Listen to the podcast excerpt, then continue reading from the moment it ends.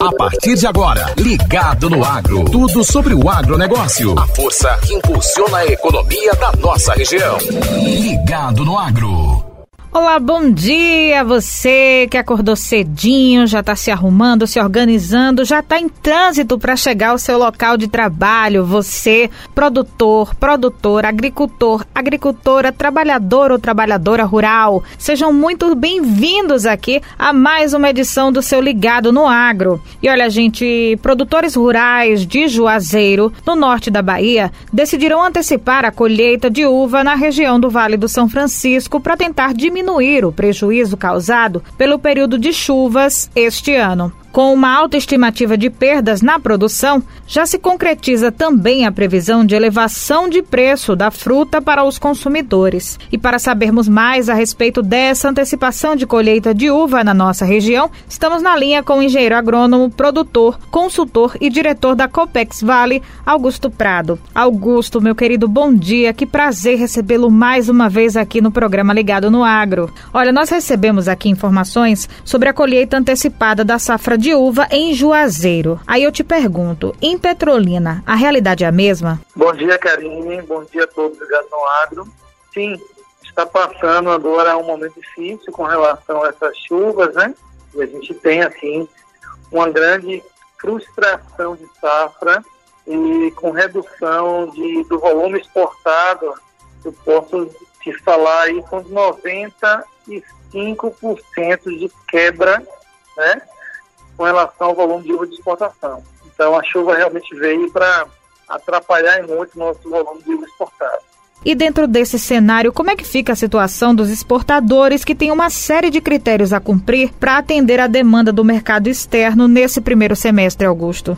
Karine, o que nós estamos observando, como faltou muita fruta no mercado, é, a oferta reduziu muito nós estamos mandando fruta para o mercado nacional, né?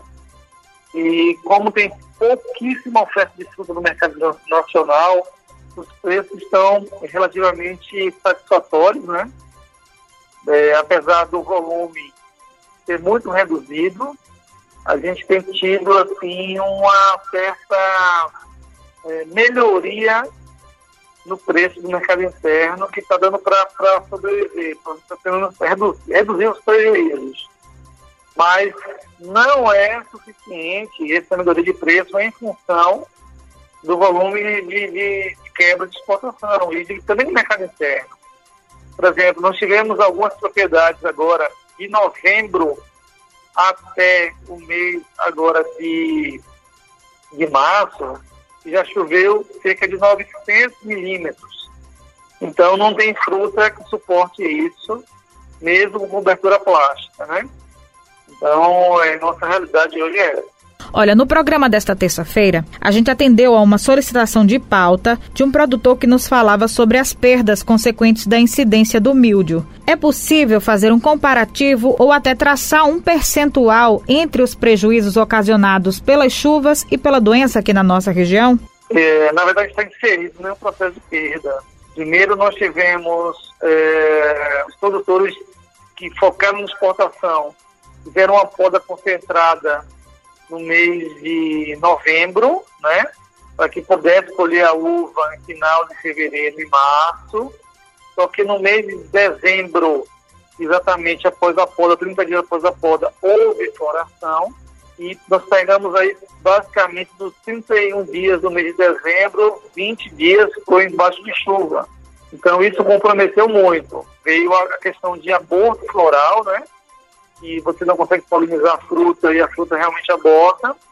E no segundo momento veio o mildio, né? Então, aí você tem um comprometimento da safra e comprometimento, inclusive, do, da condição de sanidade do quarreiral para um próximo ciclo.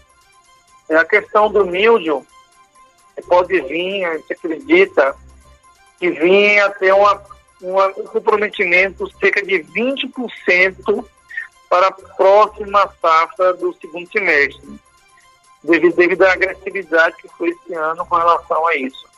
Na verdade, o milho ele veio pela sequência de chuva é, antecipada. Era, era normal entender que milho sempre aparecia a partir do mês de março, né? E esse ano nós tivemos milho desde o mês de abril e janeiro.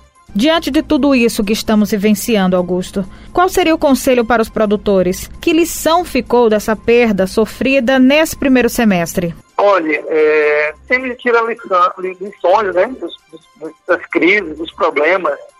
Então, é, o produtor tem que pensar em tentar investir bem em cobertura plástica, visando mildio, né? A gente observou que é, as áreas que foram cobertas no período de floração, de brotação, houve uma redução significativa. E em alguns momentos eu não consegui reduzir aborto com a cobertura plástica, devido à intensidade de, de chuvas e a frequência, mas com relação a milho, é uma redução muito forte quando você tem cobertura plástica. Isso fez com que a gente consiga garantir, facilmente consiga garantir o próximo semestre. Então, isso é, é um fato. Né? Outro ponto a ser, a ser pensado, discutido, é se vale a pena uma concentração de poda. Então, houve também isso, produtores eles também concentraram bastante a poda, visando esse mercado americano, que foi no ano de 2021 excelente com relação a preços e a, e a procura de fruta. Então, o produtor tem que ponderar também isso que vale a pena concentrar, né? Uma chuva como essa, nós temos relatos assim de 2004, quando choveu forte assim no mês de tivemos uma sequência chuva muito grande no mês de janeiro, então basicamente são 18 anos, né? Então isso tem que repensar e talvez fazer, realmente pensar no investimento de cobertura e também pensar talvez numa diluição de poda para minimizar os riscos. E a partir disso, quais são as prioridades no manejo dessas videiras, visando evitar prejuízos na safra do segundo semestre? Karine, o que ficou bem claro também, e nós temos que levar isso para o segundo semestre, é que ele tem que pensar nesse trabalho talvez um pouco mais, mais menos concentrado, acho que ajuda muito isso. Não adianta ele pensar no semestre em aumentar é, a produtividade de forma descontrolada, ou seja, tem que aumentar a produtividade sim, mas tem que aumentar a produtividade pensando em qualidade, porque se esse volume de uva que foi perdido no primeiro semestre, quiser pensar em compensação para o segundo semestre, apenas focado em volume, né, em produtividade, vai ser um tiro no pé. Os mercados estão cada vez mais exigentes. Então ele tem que pensar em melhoria de produtividade, sim, para o segundo semestre. Entretanto, ele não pode, em nenhum momento, descuidar da qualidade. O mercado interno hoje, ele paga por uma fruta boa, paga diferenciada, ele reconhece que é uma fruta boa e paga por isso. E segundo semestre também. Então, o produtor tem que ser bastante cauteloso nessas escolhas definição do programa de trabalho focado em qualidade além de produtividade também, para tentar compensar isso. Augusto, e estamos vivenciando esse impasse relativo ao fornecimento dos fertilizantes diante da guerra da Rússia com a Ucrânia. O Vale do São Francisco já foi impactado nesse sentido? Ainda não. A gente tem, a gente tem acompanhado bastante essa, essa oferta de, de, de adubos. Por enquanto, estamos tendo como estamos sendo atendidos de forma satisfatória. O que houve realmente é um aumento nos preços né, dos insumos. Acredito isso porque muitas vezes o produtor também fica muito preocupado com isso e sai para comprar e quer garantir a safra. E aí, mercado é isso, né? É, quem regula o mercado é a oferta e procura. Então, se existe muita procura, né? E a oferta não está exagerada, o preço sobe. Então, com relação ao fornecimento, por enquanto está normal nós estamos conseguindo atender bem, é, conseguindo ser atendidos de forma é, satisfatória, mas os preços houveram realmente um, um, incremento, mas muito em função dessa procura do produtor para garantir a próxima safra, né? Então, os produtores, principalmente os produtores de grãos do país, do país, do país, que compraram muito adubo, ganharam bastante dinheiro com relação a isso, garantindo nos seus armazéns a dupla duas, três safras, né? Mas aqui no Nordeste, aqui na nossa região, nós estamos, né, por enquanto, estamos, estamos tá tranquilos com relação à oferta. Augusto, muito obrigada pelas informações, por disponibilizar seu tempo para conversar aqui com os nossos ouvintes. E se você tiver algo mais a acrescentar, por favor, fique à vontade. Eu que agradeço mais uma vez o convite. Eu acho que o que nós temos que entender, o que tem que entender, é que a agricultura é assim. A agricultura é uma indústria a céu aberto, né? Nós somos realmente suscetíveis a clima, então o clima é soberano com relação que se fala com a agricultura.